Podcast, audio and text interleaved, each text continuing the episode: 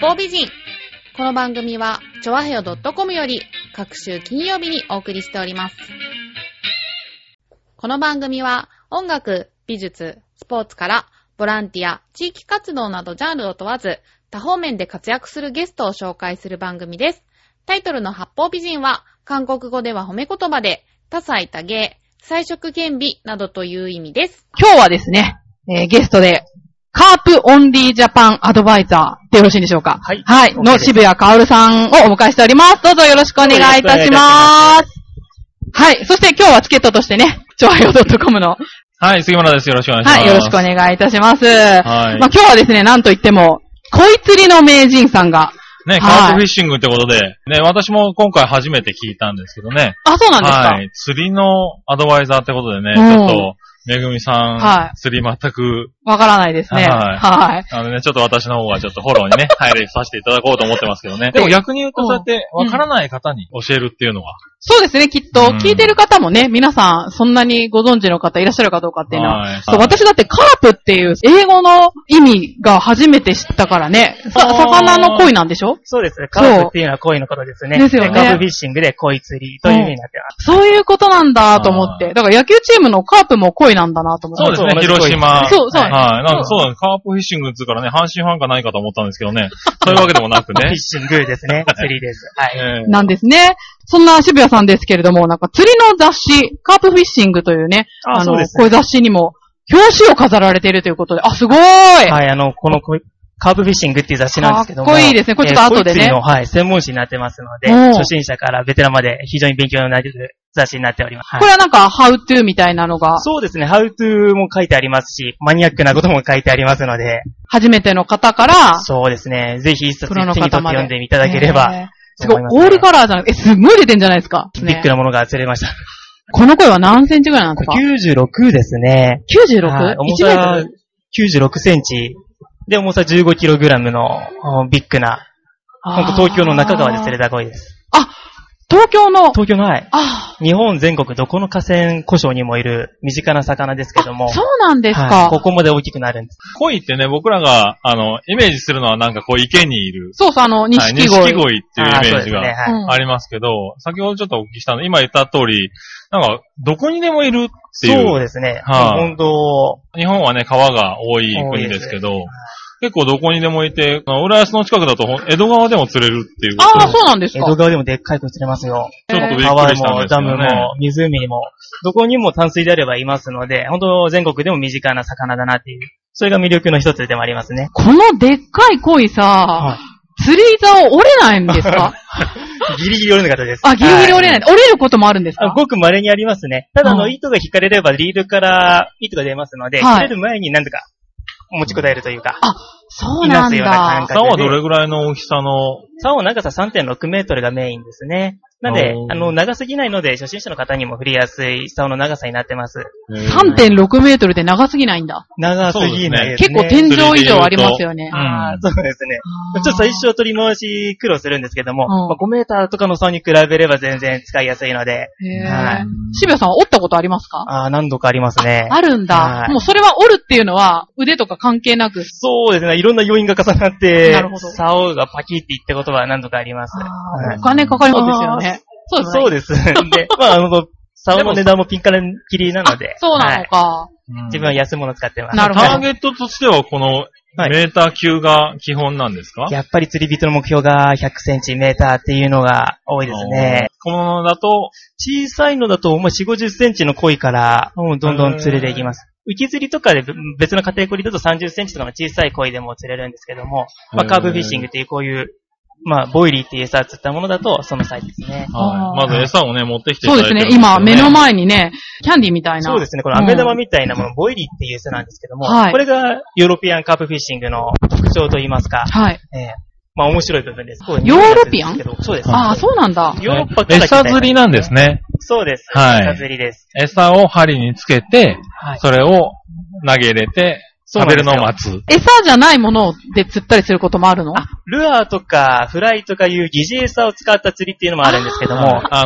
の、そうですね。疑似餌を使って釣るものもありますね。ああ、そこうういうのなん場合は、だ。この、まあ、非常に悪食きというか何でも食べちゃうので、あこそうういいうう味覚や視視覚とか嗅覚を刺激するような餌の方が、まあ、釣りとしては効果的なのかなと。この餌は何でできてるんでこすれかはですね、えっ、と、バードフードって言って、まあ、鳥の餌がメインになってます。おうなので、えーよく釣り具屋さんで売られてる練り餌ですね。はいはい。あれを、まあ、卵で練って固めて茹でたっていうものになります。ただもう非常に栄養価が高くて、人間が食べても大丈夫なぐらい、あ、そうなんだは。手作りなんですかまあ、工場で作ってはいますけあど。はあ、いそうなんだう。んちゃんと出来合いのものが売ってるんですね。そうですね、売ってます。なんか匂いみたいのをつけてましたよね。そうなんんですね。ちょっと今、ス匂いプレーを振りかけて匂いを強化してるんですけども、なんかすごい、見た目と裏腹に、すごく爽やかな。フルーティーなフ感じルでーすそね。う、なんかフルーツの匂いがする。こっちだと、ちょっと、甘いというか、お菓子のような。あ、お菓子の匂いする。ねえこれ食べちゃいそうだけど。食べちゃいそうそう本当ですよなんかこう実際食べても甘いぐらいになる。おう女の子が好きそうな、そうですね。ねクッキーとかこうね、甘い、香あのりフルーツの香りがして、こういうのでするんですね。なんか、あの、魚の餌っていうとこえうえ生臭い誤解とかあ、ーそういうイメージがち。ょっと抵抗があるような。ありますよねあると思うんですけども、このボイリーっていうものだと全然そんな感じじゃなくて、いい匂いで、もう匂い楽しみながら自分も選んだりして釣りしてますね。へー恋はこういうのが好きなんだ。もう何でも食べますね。何でも食べるんですかはい。人間が食べるものは大抵食べちゃうので、本当にはいなんでこういう甘いものの匂いとか、うんあと逆にほんと臭い、さっきイカの匂いのフレーバーのものもあるんですけども、あーそういう、まあ、致命的な匂いのものも食べますしね。そう、なんか先ほど言ってたのは、その季節によっては甘いものだったり、冬は辛いものまあがス、パイシーな。スパイシーな香はいり唐が辛。子味っていうのがあるんで、あーそういうのを使ったりしてます。そうなんだ。ねえねえ、なんか意外。ねえ恋なんてちょ恋っとの意外餌、オフとかさ。あ でもイメージはね。うんそうですねはいはいはい。何でも食べちゃうんで。ああ、そうなんだ。ただまあ、あの、魅力的な餌を置くと、どうしても魅力のないものよりかは魅力的な方、声がついばんじゃうので、はいはいえーなるべくいい香りをちょっと恋の目の前に置きたいなっていう、そういう気持ちでやってますね。へえじゃあ、その時その時で今日はこうこれがいけるんじゃないかとか。そうですね、あらかじめ予測立てへて、でー、まあ反応がなかったら今度全然違うフレーバーに変えてみようとか、その時々のタイミンミングによって変えていくっていうような感じです。あへあ。じゃあ結構恋に対して詳しくなりますね。あもう詳しくなっちゃいますね。ででも、アドもバ、イザーですもんね。でも分かんないことばっかりなんですよ。あんそうなんですかやってても自然の中、うんなんで、あの、今、こんな釣れそうな雰囲気なのに全然口使わないなとか、うん。 一番自信のある餌なんだけども全く反応してくれないなとか、常に悩むことばっかりですね、釣り場では。あそうあ。なんだ。ね、恋っていうとなんか、食べる方では、はいあのね、ちょっと泥臭いとかね、ああ、はい。洗いとかって、まあうんちょっと高級魚っていうイメちょーっとジイもメージがあります。ありますけれど、実際今回釣りっていうのは、キャッチリリース。あ、そうです。キャッチリリースが前提となります。もちろん、あの、食べても美味しい魚なんですよ、コイっていうのは。あはいそうなんだ美味しい魚なんです。へーぜひ食べていただきたいんですけうんどうん、も。まあ、ただ僕たちがやってるのは、えー、ゲームフィッシングなので、釣った魚をまた元気に逃がしてあげるっていうことが前提になります。おーへーなので、釣った魚を地面とかに直接置かないですね。鯉、鯉を釣り上げたら専用に置くマットっていうのが売ってます。うんはい。今ちょっとそちらにあるんですけども、はいはい。今、えー雑誌の方にそうですそねれがあるということなん鯉でが傷つかないようにあ非常に気を使って釣りをしています。本当だ、なんか、ビニールみたいなやつそうですね、ビニールみたいなものに乗せ、クッションが入ってるんですけどもあー、鯉が暴れてそうなもんだ傷つかないような、そういう配慮がされてます。へー人間の手って、はい本当に火傷に値するぐらいっていうのを聞いそうたでことすあるんでね。すけど。魚っていうのは水温低いので、うんうんそこで普段いるものに人間の暖かい手を触れちゃうとうん熱いんですね。うんうんうんなので火傷しちゃう。なるべく触るときは手を濡らして、冷やしてから触って、ねあーあんまり長く触ってあげるのも良くないですね。なるほどはい。ね。まあだからこういったものがはい。クッションになって。ね、なんで、逃がすのをメインとしてるから、うん針も返しを潰したりするような、そうです。潰す場合もありまはすね。はい。返しを潰す。すっていうのは、釣り針っていうのはは、い一回刺さったら抜けづらいように返しが出る U の字になってますそうね。ですね。はい。はでいそこの返しをなくすと、えっと、魚にとってのダメージが少ないとあ。この鋭利なところを潰すってことですかそうですね鋭利なそう、尖ってるさところを、そっか、喉に引っ掛けたりとかするから。そうですね。尖っあて、ーえー、返しがついてるんですが、これを潰して。そっかそっかというなんことかは、へ本ー当にスポーツフィッシングとしてうの、ん。そうですはね。なるべく魚うん。が大切なので、うんまあ、釣りして魚に歯に引っ掛けてるんです けども、本当傷はそのだけにしようと。他のところは、あの、元気に返してもらおうということで、まあ、マットとか、あと、針に刺したところの傷のケアとか、ぬる薬とかあるんですけども、そへーれでなるべく魚に負担をないようにないようにっていうふうに、えー努力はしています。もうせっかく釣るんだから、食べたいですけど ね、私だったらね。そうですね。ね君は ね、ただね、90センチ、1メートルっていうのを何本も釣ったりする場合もあるんですよね。そうですね。シーズンが良ければ何本もかかってきて、もう腕が筋肉痛になっちゃうよ、みたいなこともあります。あねー釣りっていうのはスポーツなのかなうん、厳密な境界線っていうのはないんですけども、うんまあ、スポーツフィッシングっていうのはよく言いますよね。うん。えーまあ、釣って食べるだけじゃなくて、まあ、釣って逃がして、その魚をかけるまでのプロセスを楽しむ。魚の動きを読む。えーかけてからのやりとり。あと、逃がすまでの、その流れですかね。おーそれを、まあ、食べるだけだったら、まあ、釣って、まあ、黒ボックス入れればいいんですけども、うんまあ、そうじゃなくて、でも、まあの、あままあた来て、また連れてこいよっていう。うんへーうんそういうもんか。そうですね。うんまあ、スポーツかどうかと言われると微妙なところなんですけども。まあ、ゲームみたいなそう感ですじねな。ゲーのムか性のあな。るスポーツフィッシングですよね。あーうん競うのっていうのは、じゃあ大きさなのかなあ、大会が、まあ、年に何回か、春とか秋とかいろんなところで開かれてるんですけども、はい。えーやっぱり一番多いのはそうですね、長さです。あはーい。一番長い魚を釣った人が勝ちっていう、そういうものですね。へー先ほどの写真は、まあ先ほど96センチあ、っておっはい。しゃってたと思うんですけど、えーこれはもう、このひなばはみたいな。ああ、大会であれば、まあいいところに行けたかな、みたいあなあ、そうな感じんですけど。だ。へえでもこんなでっかいの、ちょっと怖くないですかはいえーちょっと最初びっくりしますね。あー自分も、むく子供の頃、うん。からやってるんですけども、うん最初80センチの声を見たときは、自分の体長よりでかいんじゃないかってそうですよね。思ったぐらいで、子供の頃からやられてるんですね。こいつりは11歳から、ずっとこいつりですね。えー、お父さんの影響とかですか最初、どうだったんですかね最初、小物釣りをしていて、小学校の低学年の時は、船とか口細という小さい魚釣ってたんですけども、うんえーいとこの影響でしょうかね、60センチほどの鯉の下駄見せてもらったんですけども、それちょっと度肝を抜かれて、10センチの魚を釣ってたのに、60センチの鯉の下駄なんか見たらもう驚くわけですね。あで、ーそこからもうこいつ立本に絞っていきましたね。へーまずそんな魚がいる、そんな声がいることにびっくりですよびっくりね。ですね。その辺の川にいるなんてしかもその辺にいるっていうんですから ね。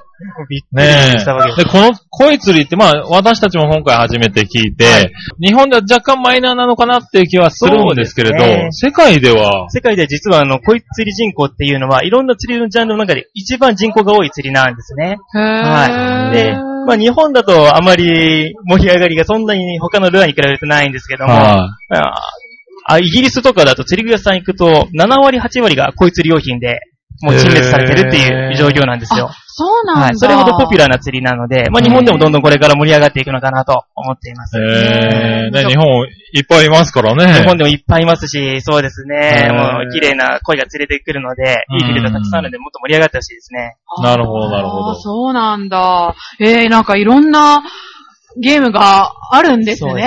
うんもう世界的に見るとうん、非常うにん盛り上がりのある。外国人から見るとちょっと穴場なんちょですっとね、日そうです本は。ね。ええはいはいもうなかなかこれから発展の余地があるんだな、みたいな。あーそんあな感じですね。ーこういう世界はアドバイザーなんでねあ、ー渋谷さんなんかプロだと思うんですけど、プロっていうのはあるんですそうかこい釣りだけでやってるって人はそんなにいないですかね。あの、あーまだそこまで市場が大きくないと言いますか。はいはいはいまあ、ショップをされている方はもちろんいますけども、うんその釣りだけで賞金稼ぎで生きてるっていうような、そういう世界ではまだないです。あ、そうなのか。は海外ではいらっしゃる。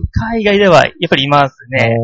賞金とかってどういう感じになるんえですか、ーと、僕がまあ今まで聞いた中だと、ある湖で、この湖で一番でかい声釣った人には1億円っていう、そんなの聞いたことありますね。はえ、い。それ、どこの国ですかえヨーロッパのどこだったかなへうんー。あフランスでだもけそういう単位の賞金があるんだ。向こうだと非常に大規模にやってますね。はあはあはあねへーねちょっと先ほど聞いたんですけどね、はいその大会も2日 ?1 週間とかかけるとかああっていうの。そうですね。えっ、と、まあ、一つの湖に限れば、この湖で2泊3日で大きいの釣ってくださいっていう大会があったりとか、あと1日だけ、ワンデーだけ、朝から昼だけの間に一番多く釣った人が勝ちとか、他のものだと、インターネットを使った大会があります。これだとうん3週間とかにわたって、その期間の間で一番大きいのを、えっ、と、Facebook とか、投稿した人が勝ちですよとか、そういうイベントがやってますね。あー。じゃあもう釣り携帯ですからね、時持って。間がね、そっか。かかるってのもあるでしょうけど、えー3週間 3。週間にわたって、まあ、みんなの面白いんですけど、はいどんどん投稿した画像とか釣り場とか人が見えるわけなんですよ。ええうわ、でかいの釣ったとか、自分頑張ろうとか、そういうのをリアルタイムで見れるんで、本当今のなん生活スタイルに合ったはい再開したいかなというふうに思ってます。あーもちろん寝るんですよね、ちゃんと夜とかは。あ、もちろん、あの、面白くて、はいえー、恋釣りっていうのは投げ釣りなんですけども、投げて糸を張ってじーっと待つんですが、その間、あの、魚が餌をついばんで当たりがあった時、もしかしたら寝てたりしたらわかんないじゃないですか。はいはい。その時にも当たりを音と光で知らせてくれるセンサーっていうのがあるんですね。へそれで、浮きを見て待ってるわけじゃないんですね。そうなんですね。なんで、さ先見なくても実はあの当たりっていうのが分かっちゃうんですよ。うん。うん引き釣りとかじゃなくても、ですね、あの、他で普通 に。普通に川とかで釣りセッティングしてはい、セッティングして、えー、こいつりって待ちの時間が長いので、はい投げてからじゃあみんなで集まってバーベキューしようとか、ちょっと100メートル離れたところでバーベキューやってても、送信機と受信機がありますので、受信機の方で音が鳴るんですね。糸が出ると。釣れたよと。そうです。そんな釣りができるんで すよ。ハイテかなりハイテクで、ほんと向こうの人たち、その辺、時間を有効に活用にしたいのか、へーもう考えられてるなとクね。なので、長時間の釣りでもそんなに、あの、神経研ぎ澄ませる必要もないというか、うん。はあーい、気楽に釣りができるわけですね。それだとさ、まあはいでもそこに行かなきゃダメだけど、ね比較的ゆったりとした気持ちで、そうですね。勝負の世界とはいえども。そうですね。うんはいはいでも本で本当、当に、あの、フィッションした状態からええ、釣り上げるまでをそうです。集中すると。集中する。うんなのでもう当たり待ち時間も一日何時間もずっと竿の前で張り付いて神経集中するっていうことをしなくても大丈夫なんですよ。はい。面白いね。渋谷さんはそういうのにも参加したことがあるんですか大会はそうですね、結構参加して、まあ全然上とかに行かない人間ですけど、うんまあ楽しませていただいてます。ええー、何泊とか。そうですね。することもこの前春散泊させていただいておりました。えー、日本でですか日本で、はい、ちょっと川口湖っていう川口湖に湖があるんですけども、はいはいはい。寝泊まりしながら、キうんャンプ楽しみながら、うキんャンプをししながらね。そうですね。あ待ち時そ間れがは長いの楽で。しい。そうですそうですあのね非常にアウトドア要素の強い釣りになります。あーあー。ね食事とかその間どうするんですか食事も一つの楽しみで、うんえーみんな、外でバーナーで、えー鍋作ったりとか、ラーメン作ったりとかあーして、そういうのを楽しんでますなね。るほどね。うんどっちかっていうとアウトドアの分野なのうかんなそうです。アウトドアの要素非常に強いです。へー自分はもう朝一に入れるコーヒーが格別ですあね。ーはいなるほどね。ねどれぐらいの頻度で行ってるんですかそういう釣りには。釣りにはですね、私はもう空いた時間があれば行ってますので、季節的なものはあるんですか季節的なものはありますね。えー一番おすすめなのがやっぱり今の時期春です。春から初夏にかけてが一番恋の産卵に関わってきますので、活性が高いです。で、次は秋ですね。あーええでも年中釣れる。年中釣れます。自分はもう春夏秋冬行ってます。あーそうなんだ。冬で も。冬でも行きましたね。この前なんか山、12月山で一泊テント張ってやったんですけども、もうマイナス10度の中で当たりがありました。へー。もういろんな紙、網とかが凍っちゃってパリパリになってる状態ですけども、あーそういうの釣れちゃうんですね。えじゃあ、流行ってもおかしくないですね。いつでもできるっていうのはね。うんね今回このカーブフィッシングって本も、はい。あの、まだ日本ではね、これからってことなんでしょうけど、うん年一らしいです、この。そうなん結構かなだ。り貴重な方になってますけども。ねえ、それをええこの関東と表紙を飾るって、 すごいですよ相当、ねえ、もはいありう、がたセいこクとサにでしすてね、いただいたんじですけどゃあね。はおーい。どんどんとこれから、まあ、いろんな河川、いろんな地域で盛り上がっていければっていうふうには思ってますね。面白いですね。すごく未知の話を。深いですね。うんそして思ったより、こうね、海外ではメジャーだっていうことだそしう、ですね聞いてるとすごく面白そうな釣りに聞こえますもねう。釣り、釣りだけってわけじゃなくて、アウトドア要素も含めて、まあ、一日外で楽しむっていうことができるので、あーなるほどうんね気軽に楽しめるかなと思います。一番楽しいことって何ですか一釣り番してる楽しいことはですね、あまあ、トータル的にずっと楽しいんですけども、一番は、えー、最初、その日最初の釣りの当たりがあった時ですかねは。い一番心臓がワクワクする、ドキドキする。はいはいその時が当たりがあった瞬間です。うんうんそれがあるからずっと続けてられるんですよね。なるほど、なるほど。でも、坊主もあるんですよね。もう日常茶飯事でございますね。あやっぱそっちの方が多いんだ。まあ、恋っていうのは気まぐれで、やっぱり頭がいい魚なんですね。あそうなんで、はい。この、これ餌なんですけども、針がついてる餌だけ残して、他の巻き餌だけ食べていくとか、そういうずる賢いことをやっていくので、いかに頭をひねって、口を使わせるかっていうところが、まあ面白いんですなるほど。なるほどまあ、そうか、釣れない時もあるから釣れた時そうがで楽すしい。ね。だから面白いんだろうなとまあ、勝負ですね、まさに。思います。そうですね。ああ、ありがとうございます。じゃあ、ちょっとそろそろお時間の方がやってまいりましたので、はい。今度参加するイベントとかそういうのってあるんあでーすかそうですね。はい釣り具屋さんで定期的にあの勉強会とかもやってますのであ、ーそういうので、あの、初心者の方とかに手と足と教えていったりとかしていきます。なるほど。じはいゃあそれって、えっ、と、このカープ、はいカプンリーの、あ、カプンリージャパンのカプンリサーイトとかにの、はい、載ってますよ。で、はい釣り具屋さんと一緒に提携してやりますのあなるほで、ど釣り具屋さんからも告知とかしますし、そこで自分も遊び行って、まあ、こんな風にやりますよとか、えーちょっとお話しさせていただきます。ああ、すごいですね。やべ、なんか、近々行っちゃいそうな。そうですね。あ局ぜひ長好ぜひき見てでくすもださんいね。あー楽しめます。そのちらのホームページとかにも載るんですかね。ああ、そうですね。ホームページもこれから、ちょっともう、ちょっと充実させていく予定なので。そうなんですね。はいじゃあちょっとこちらにもリンクしておきますのであありね。がとうごぜざいひアますクセスしていただけたらと思います。じゃあ最後、渋谷さん何かリスナーの皆さんにお伝えしたいことがあればお願いします。あはい。えー、でもカープフィッシングっていうのはこれから日本でどんどん盛り上がっていくだろうと思っている釣りなので、まあ初心者の方でもどんどんと、えー参加していただきたいなと思います。わからないことがあればですね、私、渋谷カールで Facebook やってますので、ぜぜひぜひお友達登録していただいて質問してきてください。えー何でもお答えいたしますお。はい。楽しみですねよろしくお願いいたします。ありがとうございました。ということで、お相手は私、めぐみと、杉村局長と、そして本日のゲストで、カープオンリージャパンアドバイザーの渋谷薫さんでした。どうもありがとうございました。はいどうもありがとうございましたありがとうございました。